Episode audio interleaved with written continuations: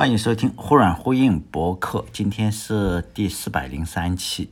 今天呢是二零二三年的六月二十一日。这一期呢讲的内容是 NVIDIA 的这个黄仁勋，然后他是移民嘛，他移民的故事吧，小时候移民的故事啊。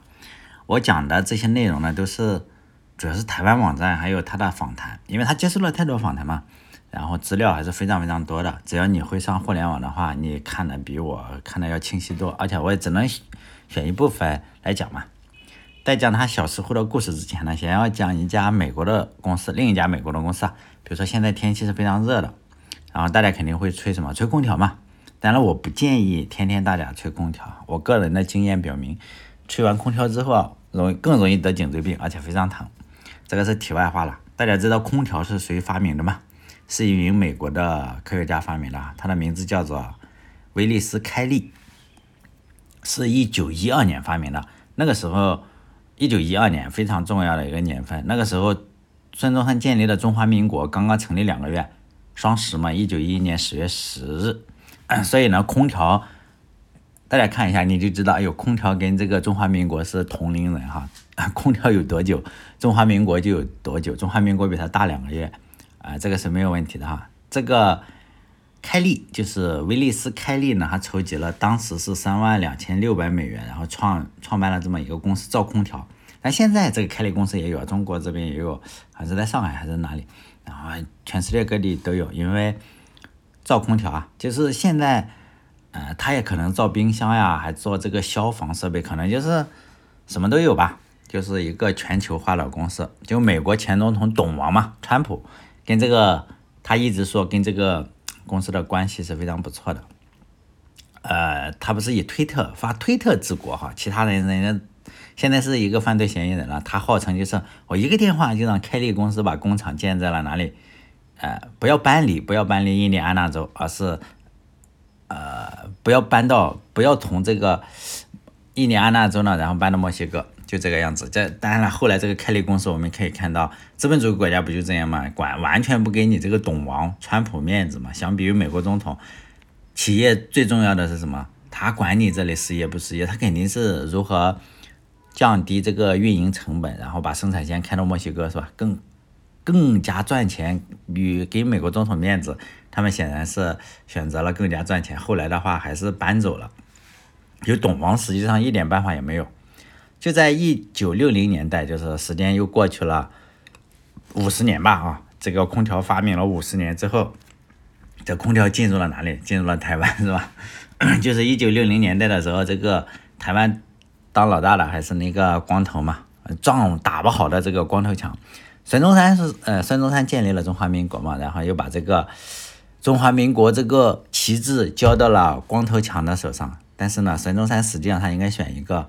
像孙中山一样的人，而不应该选择非常有点仗义。这个光头啊，是实际上有有点仗义的。比如说戴季陶，呃，生了私生子是吧？戴季陶有点怕老婆嘛，然后他他就说：“哎，这个小孩是我的。”他是，呃，就是蒋校长呢，他他会给哥们就顶缸，就是非常仗义的一个人。说实在的，这是不行的，因为你非常仗义的话。你就做不了恶心事，就是有点有点正人君子了，有点点正人君子的样子。所以呢，他应该像孙中山呀，或者是其他的人，像这个朱元璋呀，就是我不但不替兄弟们顶缸，我还要把兄弟们全杀光。这样的人你才能够打得下天下来。但显然是，呃，孙中山的眼光是有点不怎么样，可能就是孙中山就说跟这个蒋校长喝酒是吧？那酒酒钱没有了，酒钱没有怎么办？如果一个好的领导应该把兄弟们兄弟们的皮衣脱下来卖了，是不是？但是蒋校长就说：“哎，我把皮衣卖了，是不是？” 就这样买酒。这显然你要知道，就是你你有点道德的话，实际上你是不太行的，是吧？当然我我也不太了解，就是一九六零年代的台湾是什么情况，即使了解了也不好说。但是显然黄仁勋的父母呢是非常了解的，因为他生活在那里。当时呢，当老师的这个黄妈妈，就是老黄的妈妈，是当老师的。然后他的爸爸呢是化学工程师，是可能福利昂或者是什么，我瞎猜的，我不知道是不是福利昂，反正是就在这个开理公司当这个呃化学工程师，我认为应该是弗里昂或者是什么，是吧？显然这对夫妻对这个光头强治下的台湾没有什么好感。在当年的台湾，大家不要想错了啊，就这是蒋校长的台湾，现在不知道是吧？咱没去过台湾，我我都不知道台湾在啥地方，没去过。就是说对光头强是这个是没有太多好感的。然后黄爸爸就是开立公司，不是美国公司嘛，就是跟中华民国同龄的这个公司哈。然后要培训嘛，大概是培训，在三十多岁的时候，你就从台北可能坐飞机，呃，然后到了美国去培训。然后培训了一段时间，他就发现哇，这个美国好，是不是？就是你不去之前，可能他那个公司上就觉得不行，一定不能在台湾待了啊，一定一定要去这个。美国是吧？然后就移民嘛，要润，就说嘛不爱台湾了是吧？不爱中华民国，你竟然要润。那时候也不知道他们是什么想法。显然这个夫妻两个还是非常非常的，就是什么同心协力是吧？就是价值观是一样，这种夫妻是比较好。就是价值观不行的话，肯定就离婚了，像我一样是吧？就是说黄妈妈她是不懂英文的，她依然每天是什么？就是说我要教育小孩的话。然后要找出十个英文单词来让小孩全记住，因为她不知道什么，她她妈妈也不太会英文，或者是她说的是不会英文。但是我想想，你不会英文的话，你从字典里找出 dog 来的话，然后然后然后小孩记嘛。但是黄仁勋的采访中说他不理解，他妈妈也不了解英文，但是呢还是让小孩去记。至于这个小孩读什么东西，他妈妈也不太知道，就真的是很。我不知道应该算是很伟大还是很心酸，但是我认为对我来说他是很伟大。但是从另一个方面，你就觉得好像是有点心酸，是吧？黄妈妈不懂英文，但是每天要走出十个英文来让逼着小孩记住吧。那时候就是说两个小孩，就黄仁勋还有一个比他大一岁的哥哥嘛，叫什么名字？我我查到了，现在我又忘掉了，反正叫黄仁。我忘了什么东西了哈，就前段时间在台大演讲的时候，他这个镜头啊是他是不停的给他给了他全家，就是黄仁勋在台大，就上一期我讲了，在台大演讲的时候，他说谢谢我的家人。啊，那个镜头就不停的给他，你就发现他妈妈他妈那个嗯，他妈妈坐在最，反正是他妈坐在一边，他爸爸坐中间，然后他哥哥坐坐旁边嘛，然后旁边还有一个美女，不知道是谁哈，我也不知道，但是也没收到是吧？就是我们可以看到，他爸爸跟他，他爸爸跟他哥哥看起来年龄是同一个档次的，真的是，虽然他哥哥只比他大一岁，但是你能明显的感觉到他哥哥就是很苍老，只有一岁啊，感觉像大了十五岁这个样子，那个头发也没了，然后就是很有老年人的样子。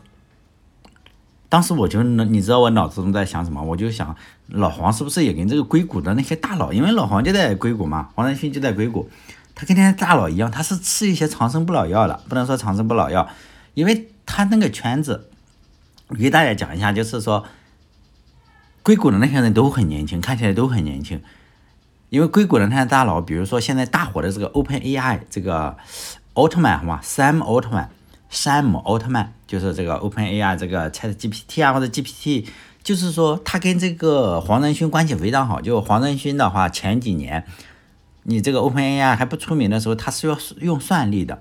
然后这个这个黄仁勋就去送他机器，就是说我捐给你，捐给你好几个机器，然后还在上面签名。就这个机器上一个铁壳子嘛，我就在上面签名，然后祝你祝你生活顺利或者类似于什么，反正是签名了。就这个奥特曼，山姆奥特曼。不不说他了，以后再说他。就这个人呢，他一天 一天吃一百多种药片。还有那个 Twitter Twitter 的这个上一任的，不是现在，现在不是马斯克把他换了吗？叫做杰克多西，杰克多西哈，就是创始人之一。他也是天天吃药。啊，还有什么断食？就是说你一周有个两三天不吃啊，我也不知道人家是什么样子。像我一顿不吃就饿得慌，我胖子就胖子是吧？我我无所谓。所以我这种人肯定是不行的，就是他是怎么断食，可能过午不食啊，或者是类似于什么，大家可以看我我看到过，但是看到这种情况我就很很快的滑下去，很快滑下去，我不太不太关注这个。呃，最夸张的是我只关注了一个，叫做 Brian Jackson，Brian Johnson，他是在线支付，他是易贝，大家知道易贝吧？易贝就是贝宝，贝宝他有个贝宝的那个创始人之一是谁啊？就是这个马斯克上 SpaceX 发这个呃。特斯拉这个电池，这个人，呃，创始人之一，另外另外一个跟他竞争的叫什么？叫做 Braintree，也是一个在线支付的巨头，但是他他后来也卖给了这个易贝。这个 Brian Johnson，他跟这个马斯克是好朋友。你说马斯克会不会吃？我认为，呃，叫什么狐朋狗友嘛，你吃我也吃，是吧？这个是最你大家可以搜啊，叫 Brian Johnson，他是在线支付的巨头，现在的身家就说一百亿，一百亿美元哈，不是，我不知道一百亿美元大概怎么花，你一百块都不会花的是吧？这个他四十五岁，四十五岁的硅谷大佬，他自己就有多少个医生啊？就有。三十多个，比这个打篮球的勒布朗还多。勒布朗一年能赚多少钱？我咱也不知道。反正勒布朗一年据说在饮食上花两百万美元，就打篮球的那个。但是我觉得你打篮球跟这些还是，你要保持体格的话，肯定是吃是有问题的哈。就是你不能天天喝可乐啊，或者是什么。但现在我们就喝快乐水，肯定是不行的。就这个说的还年轻了，我们就多说一点，就胡扯嘛，是吧？叫 Brian Johnson 的话。他就精确的控，他把他把自己当成一个机器，他精确的控制自己的饮食、锻炼，还有每星期要啪啪啪的次数，不是每星期，或者是他所有的都要控制，他每天都要小个便，因为他三十个医生嘛，你就给我查一下，你尿到一个瓶子里是吧？就像我们去医院一样，尿液、大便都都要查，每天都要查。像中国古代的皇帝，那大便、尿液不是都是叫龙仪嘛，然后就卖出去吃。中国古代啊，现在我是说古代啊，中国古代这个皇帝，就是中国人也很很很很逗，就是说，各位就是想长生不老的话，可以搜一下这个人，叫做 Brian Johnson，反正他很奇怪啊，我我最奇怪的就是他这么搞行不行？后来人家说是可以的，他四十五岁开始这么搞，现在就是说检查了心脏，大概是三十七岁左右，皮肤呢是二十八岁，真的年轻了很多。你可以看到他几年前好像做了医疗，哎，叫医美是什么？医学美容吧。十八岁的肺活量，然后二十岁的那种能力是吧？每年花费一千万。那么我们普通人，你肯定是，我不知道，可能我听众中有人一年赚一千万，一年赚一千万你全花了还不行，你得要有个你你一年肯花一千万，大概你要有十亿这样是不是？它相当于一 一天你多少？一天三万美金啊。二十一万一天，你花二十一万在你整个团队上，在你整帮你检查粪便，帮你控制那个，帮你这个啪啪啪什么东西是吧？我相信中国肯定也有人有这个钱，是吧？比如说你是一个什么级别的人物，他肯定也是这么搞，但人家不说。但这个 Brian Johnson 的话，他是公开访谈，并且他有自己的公司。呃，我看过他，就是他，呃。我唯一关注的，我关注这个人就是关注他这个，因为他太出格了。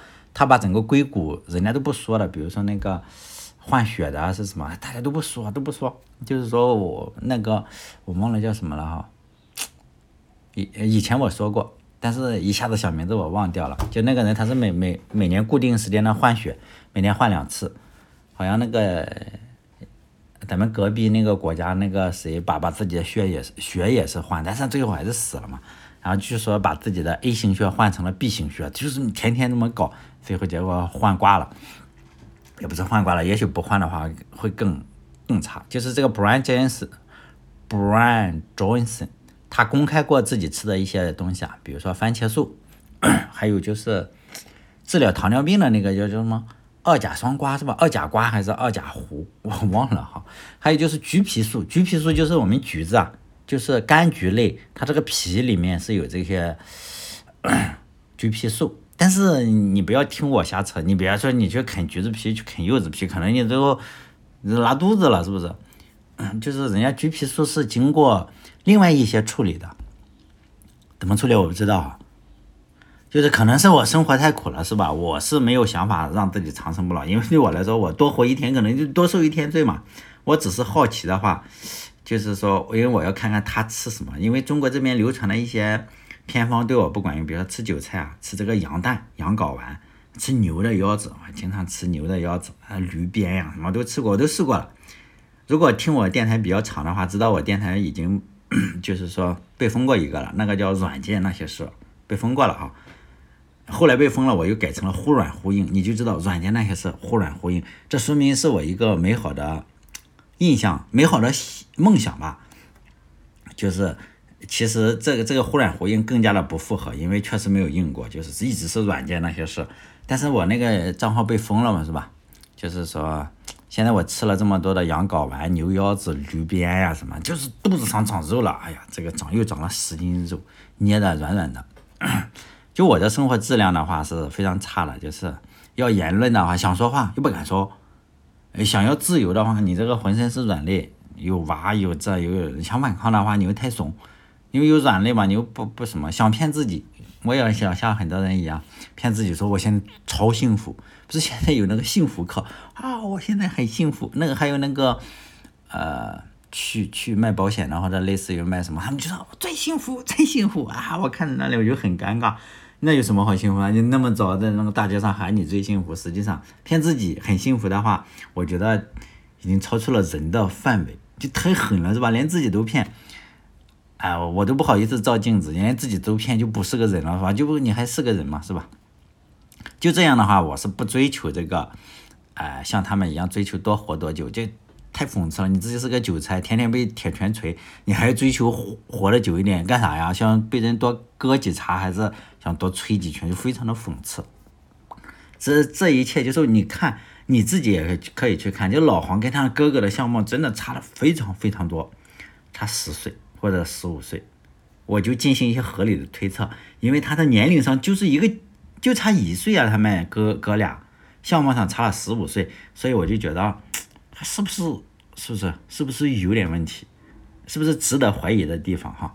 但现在我们再说他移民的事情，就黄爸跟黄妈毫无疑问是个狠人嘛，他哥哥是十岁，然后弟弟就是老黄是九岁的时候，他就把自己的孩子丢上飞机，两个小孩。就投奔谁？他妈妈的哥哥就是舅舅嘛，他老黄的舅舅。呃，老黄在接受这个，我看这里就是 C N B C 采访谈的时候，他就说嘛，他他哥哥他哥俩，你想想，一个九岁，一个十岁，人生第一次坐飞机，然后自己转机都不怎么转，然后他哥哥可能要去厕所或者类似于什么，就跟他弟弟说：“弟弟，你在这等着我，我要去。”然后老黄就他说他当时害怕极了，因为。他就怕他哥回不回回不来，找不到他。我们可以想象，你一个九岁，一个十岁啊，同志们，这算是你算不算虐待？也不能算虐待，这就是为了梦想，他他的父母就做出了这个选择，是吗？就老黄的父母当时是没有办法去美国的话，然后你你那时候又没有什么呃视频通讯工具吧，或者也没有什么电话，呃有电话吧？那时候有电话的话，有没有就是说你？可能费率也比较高吧，不像现在你可以随便打，是吧？就是说怎么去交流呢？就是他妈妈每个月就寄这个磁带，我们那个四盒磁带里面就是录自己的声音，就说孩子你好不好，就这个样子。然后每个月都录录这个啊，他爹妈你我们想想，我不知道大家怎么想，我觉得有点心酸，又有点佩服，又有一点我我感情是比较复杂的，就是说，尤其为人父母之后，你就知道小孩。你要让他有一个好的前途，你也不知道这样做对不对，然后你也去不了那边，你让自己的弟弟哈或者哥哥，反正就是小孩的舅舅，然后这样，然后你也没有办法天天能够说微信啊或者类似于去什么，你就寄录音带啊，录音就磁带，然后寄到 寄到美国，然后老黄兄弟俩在每个月他们就这样一星期相当于一盒录音带，就这样过过日子，就是寄过来我听听听孩子说了什么，是不是？就老黄跟他的舅舅生活，他舅舅也是第一代移民，语言我们也可以知道，第一代移民你的语言肯定也不怎么样。你语言不怎么样的话，你不可能太富，生活也是比较困顿的话。因为说起移民来的话，我以前曾经录过一期移民的节目，谈一下我对移民的看法，结果国内平台上是不让收听的，因为他觉得哦你不行是吧？所以你如果在喜马拉雅上或网易云音乐或者微信公众号都都不可能听，你只能在我那个网站上叫留言洞。点 com 上去收听，或者你用一个泛客户端去订阅我那个，就第，然后里面我都会传到那里。我不可能自己审查我自己嘛。就我对移民的观点实际上是一贯的哈，就移民啊，或或者说跟结婚或者离婚是一样的。你不要，你不要去试图通过这件事情寻找幸福。比如说你结婚啊，你结婚的时候就想着啊，我要找一个白马王子，或者我要找一个白雪公主，然后那几乎是不可能的。真的是不可能。那童话故事里都只敢怎么写？就是从此以后，王子和公主过上了幸福的生活。他有没有再继续写他们如何幸福呢？不能写，为什么？因为写童话的安徒生也不幸福。你大家知道吗？安徒生的生活也不幸福，他本人就不是不幸福。他也不知道人家是怎么幸福，只好用一句话让你留下无穷的想象啊！王子跟公主确实很幸福，可能没那么幸福是吗？但离婚就是说也是跟移民是一样的。你移民的话，你从一个国家到一个地方；离婚的话，是你分分开了嘛？分开，你追求的是什么？应该是避免伤害。比如说你结婚了，然后你老婆或者是你老公啊，然后天天毒打你，就家暴嘛。哎，每天早上一起床，三三拳打在脸上，然后一顿骂，那你天天挨揍嘛，是不是？你就想离婚了？离婚之后，你是离婚的目的是什么？我避免天天每天早上天天打头上，或者是扇我耳光，这样会比较幸福。为什么？你避免了这个痛苦，你你只要每天不是每天挨揍，那就可以了嘛。如果你离婚的目的是发现我旁边这个好像不怎么样，是不是？我离婚的目的是我要找一个更好的，就是我要找一个达到白雪公主或者白马王子那个高度的，那肯定不幸福了，因为找不到。移民也是这个样子，比如说你在这个国家，在某个国家哈，你最大的爱好就是上街卖你家的煎饼果子，就是你每个人都有爱好嘛。你的爱好就是我就喜欢弄这个煎饼果子，我一天卖个两百个，可能每个赚三块钱，哦，这个六百块可以了，是不是？但在某些地方，可能你你没法。没有办法做到这一点，比如说我这个煎饼摊子一出去，城管上来给你砸了，是不是？又不行啊，你的爱好就做不到，因此呢，你就想啊，我要去一个国家，可以让我自由自在的卖煎饼果子，我就很快乐了。这样这样的话，你移民是比较幸福的。你是为了避免是什么？避免我的摊子被砸了。如果你这样的话，呃，另外一个就是说啊，我在这里卖煎饼果子也挺好的，每天卖卖三百个，但是我想。去另外一个国家，是不是把煎饼果子给搞上市？比如说纽交所或者是纳斯达克去敲钟敲锣，那肯定是不幸福的，因为你打你这个卖煎饼果子本身就不行，你知道吗？就是说你没有办法把卖煎饼果子做到上市，就是说你追求的是幸福，而不是避免痛苦。那么呢，移民呢很难达到这一点。移民是为了追求幸福吗？不是，而是最主要的是你要避免痛苦。你如果在这里就很幸福，你要更幸福，基本上是不可能的。为什么？你语言也不好，你各方面人脉也不好，除非你家里有很多矿。那再说，你在你在比如说你在中国，你要移民其他国家的话，你基本上是要避免痛苦，因为你到一个其他的地方，树挪活还是树挪死？树挪是活，人挪有可能就挪死了。你最终就是说会比较痛苦，你一定要避免痛苦，避免。啊，我的煎饼摊子又被砸了，这件事情就可以。比如说，我想上网，我想上 YouTube，我想上 YouTube 做 YouTube，然后上传，是不是？虽然避免痛苦跟追求幸福有点相同，但是你仔细想是不不一样的，不一样的事情。就痛苦无下限，幸福无上限。你追求幸福这个事情就不行了，你只是最好是追求不要那么痛苦就可以。但老黄兄弟俩就是。移民美国之后，但我们也不知道怎么去的哈。你这个九岁、九岁、十岁的小孩也很可怜，是不是？他也没有一帆风顺。他舅舅住在哪里？华盛顿州。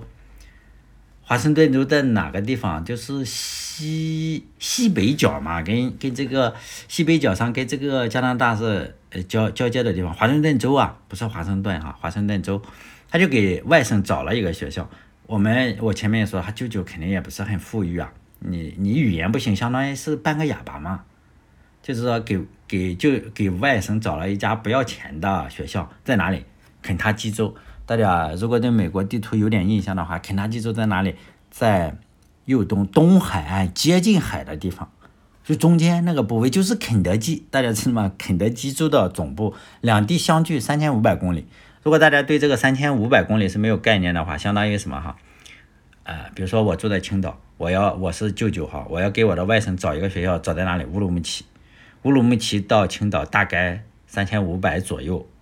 你想想，你能这样，你就能理解了哈。想起来，你就是说，谁不困难啊？你说舅舅愿意吗？也不愿意啊。就是不都是钱吗？你说小孩为什么为什么要要要要跑到美国呢？不也是父母的一种心愿吗？你知道吗？就是舅舅也难，小孩也难。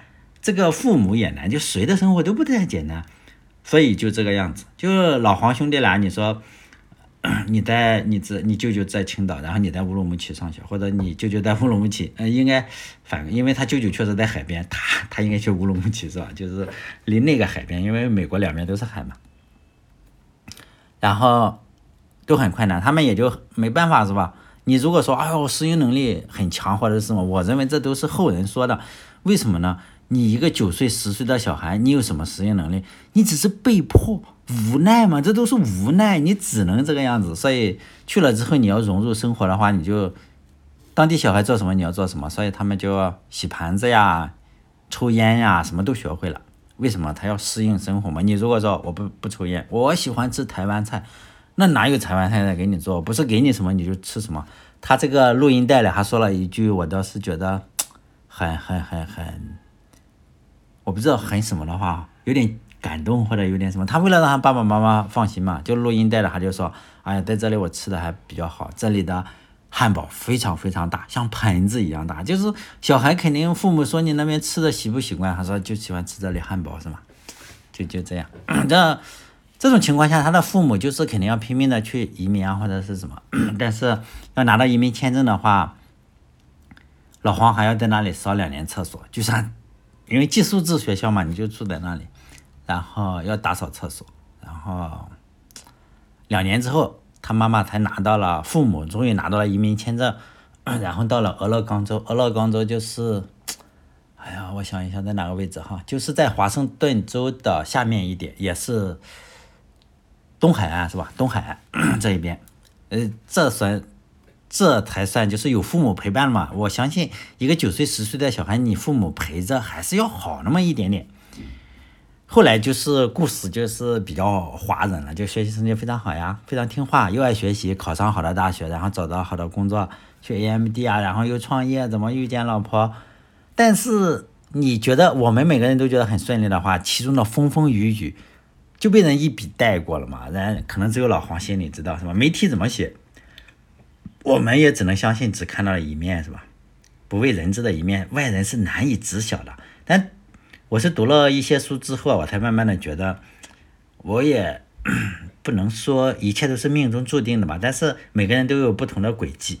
我们中国这边不是算命嘛，用八字来算命；西方那边可能用塔罗牌，或者是现代科学用什么？你你跟你哥哥为什么取得不同成就？DNA 不同啊，这是各种各样的解释。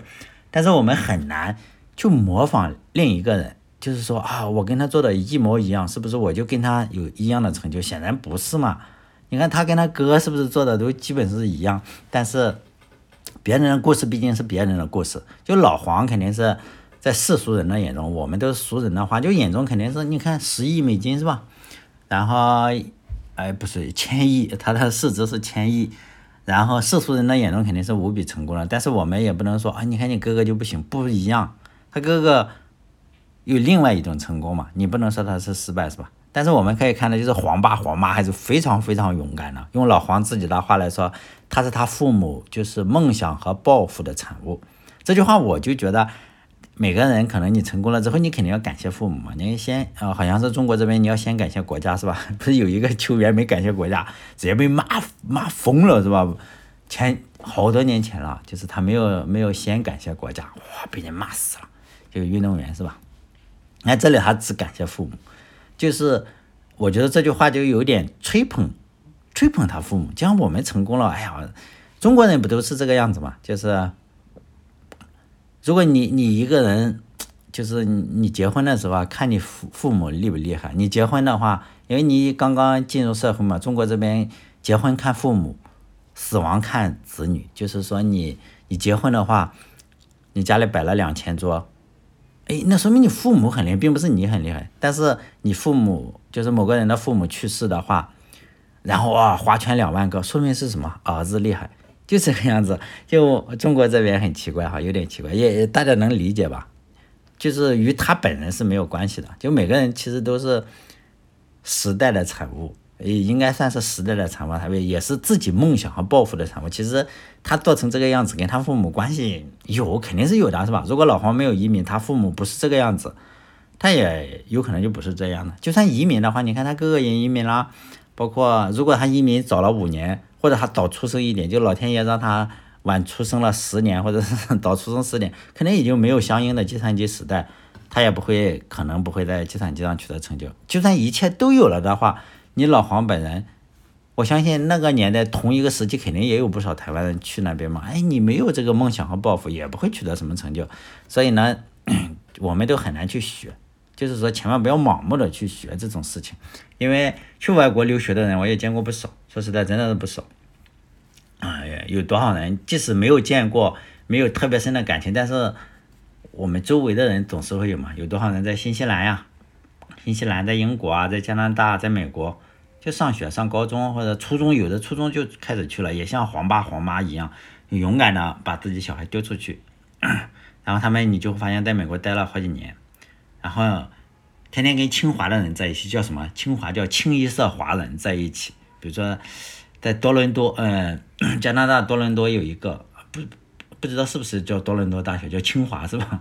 就清一色华人，就你周围的人全都是你这些这些人，然后他们说话也是用家乡话就好了，然后点就学会了点外卖，然后这些东西。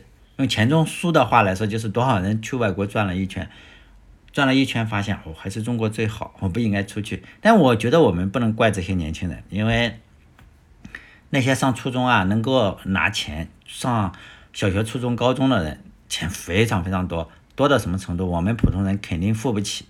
就是他们家庭条件是非常非常雄厚的，就是非官即商或者又官又商，官商不分家嘛。就每个每年你要拿多少？五万块只是学费啊！你五万块的话，你是不是？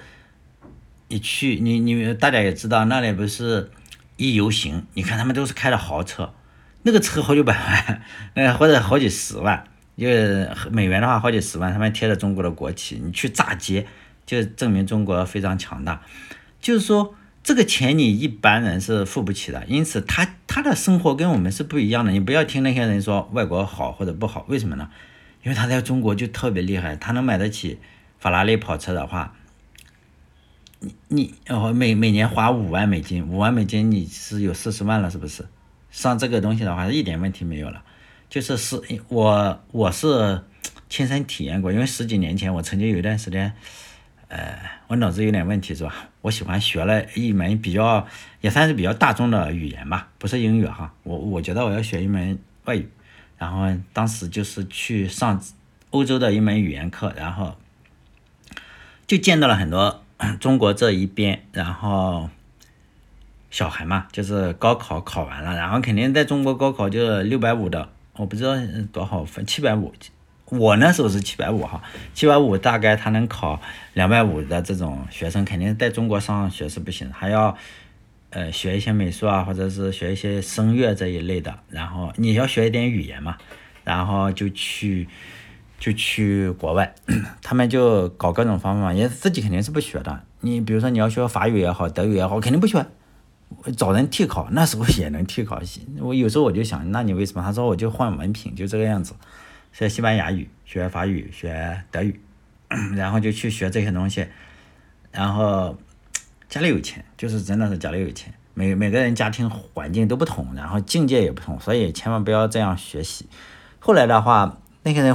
过得好不好？非常好，因为我也加了他们微信嘛，也能看到朋友圈，你就会发现他们就是女的，就是白富美，男的就是高富帅，然后去打车，不是说打车，打飞机到某个岛上，就就我忘了叫什么岛，当时我还问他那个牛排贵不贵，他说啊牛排不贵，只是很出名，用火山烤的嘛，然后要坐飞机过去啊，他说很贵啊，当时我就想，我说你做什么？他说家里人。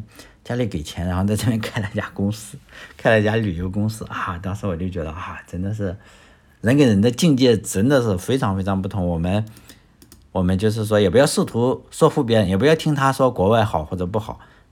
即使他天天在朋友圈里说不好，但他也不回来嘛。因为回来的话，就会可能另一种境界。即使回来的话，人家家里可能也是千万级别，千万肯定超过千万。人与人的境界非常不同，所以。比如说，我觉得人生很苦，还想他妈早死早超生啊！不不超生，我我下一辈子不不当人了，是不是？可能当块石头或者类似于。但人家硅谷的大佬觉得哦，人生好有意思，我还想长生不老呢。可能有秦始皇也觉得，我就是要长生不老，还要东渡到日本去求这个长生不老药。汉武帝也要去整长生不老药，那就鸡同鸭讲嘛，没有什么共同语言啊。当然了，呃，如果有人跟你争辩的话，我基本上就是现在就是马上拉黑嘛。他就说，我觉得你说的不对。哎，我就说那算了是吧？就拉黑了嘛。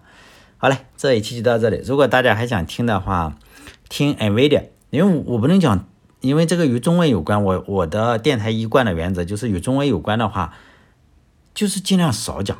为什么？因为就会有粉丝，他就会谴责很多其他的事情。因为留言的也没有几个。如果有人想讲听的话，我还可以讲一讲啊，创业的时候故事，NVIDIA 创业的故事。但是因为 NVIDIA 是这样一个情况。它跟台湾绑定的是非常非，整个 IT 行业你其实是绕不开台湾的，就是 它跟台积电啊或者类似于很多很多的公司，台湾的公司真的是绕不开，尤其是这这一些。但是讲的话，我在想，哎，我应该是 绕着讲，是不是？我真的很希望大家去 YouTube 上或者是什么去看一下，如果你对此特别感兴趣的话。好嘞，这一期到这里，再见。